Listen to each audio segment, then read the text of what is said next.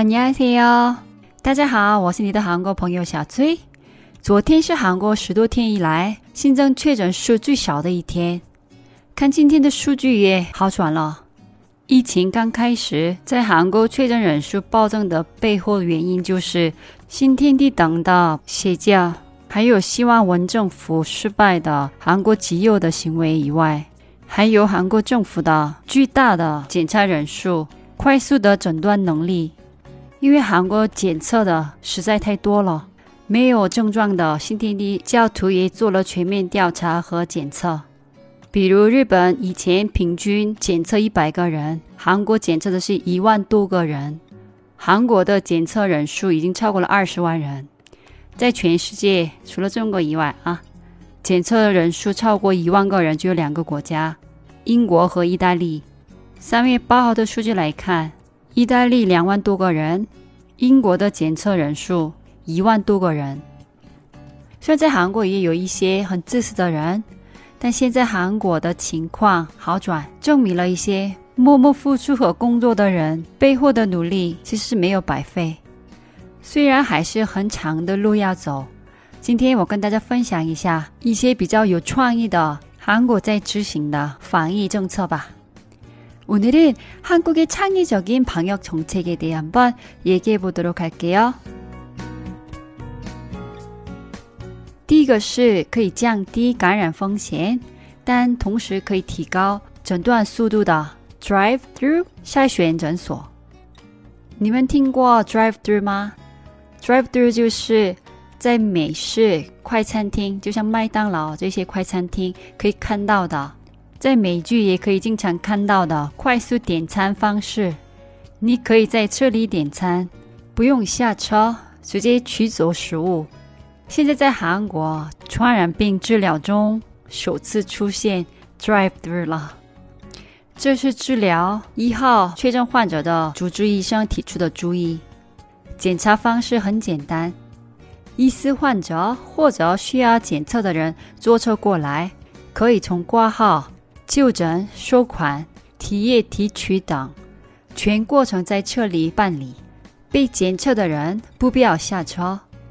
所以在就诊过程中，医护人员感染的风险会降低。另外，同时也可以降低跟前面患者的交叉感染的可能性。检查速度也从一个小时减少到了十分钟。Drive-through 检测方式除了普及到韩国的其他地区以外，德国已经采纳这种方式开始诊断。美国白宫也跟韩国要了相关的资料。第二个是生活治疗中心，从韩国确诊病例暴增开始，出现了在家里等着住院的死亡者。从二月二十七日，七十四岁的新天地教徒的死亡开始，到三月二日，七十七岁的女士，短短的四天时间内。总共有五个人在家等待住院中死亡。这些人都是七十多、八十多岁的高龄患者。老人死亡率的增加，让韩国政府从三月一日起改变了住院标准。之前百分之八十以上的确诊患者都是轻症。所以，从三月二号开始，首次开设以治疗轻症患者为目的的隔离设备，叫生活治疗中心。